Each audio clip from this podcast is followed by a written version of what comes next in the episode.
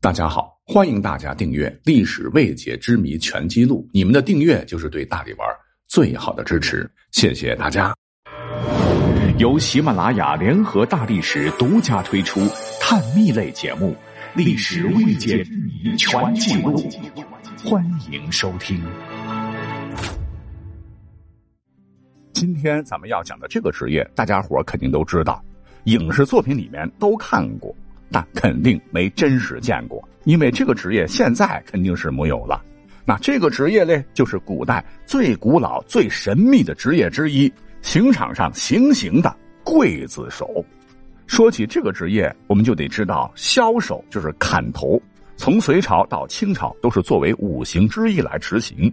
所以说，这个行业呢，也有着非常悠久的历史。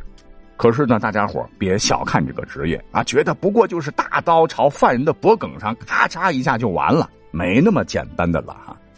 首先，在古代，春天和夏天按照规定是不能杀人的，啊，因为古人喜欢天人合一，将人的生长与草木类比。春夏之时，草木勃发，若是强行砍了，属于逆天而行。由此，古人认为不妨啊，等到秋天草木凋谢。冬日万物萧索，落叶归根之时，再行斩首之刑，便是符合人与自然之法。哎，这就直接决定了刽子手工作时限其实一年之中并不长，一年最多就仨月，其他时间失业。所以我们经常在影视剧里边说什么秋后问斩是符合历史的，当时的说法叫做秋决。此外，影视作品里边还有什么午时三刻问斩之说，确实古代也如此。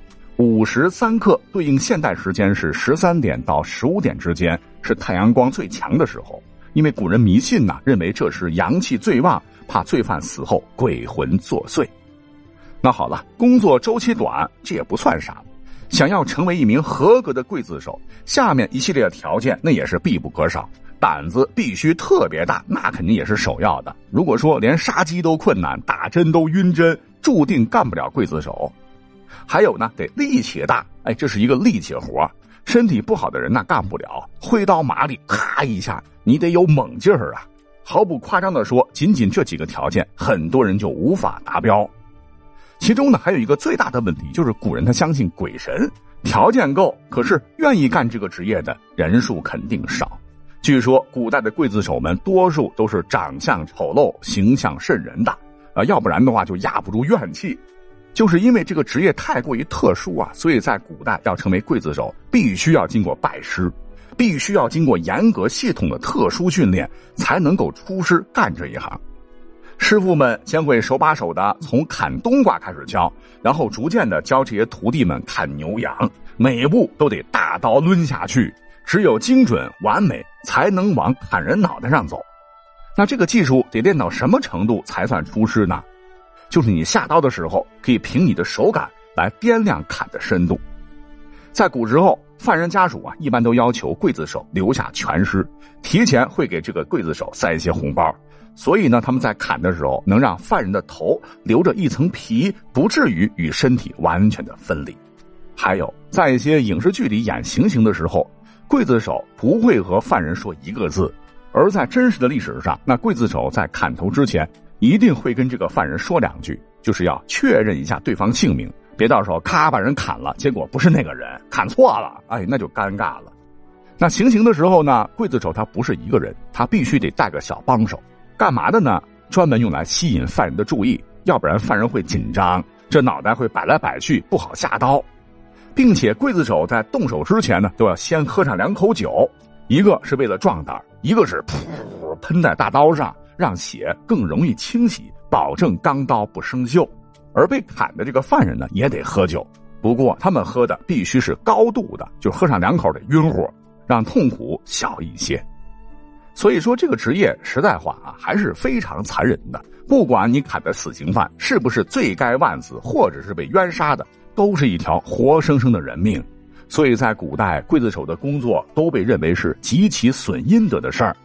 那么，在师傅教好之后，出师之前，师傅一定会嘱咐到：在做满九十九个人头之后，一定要转行，否则要遭报应。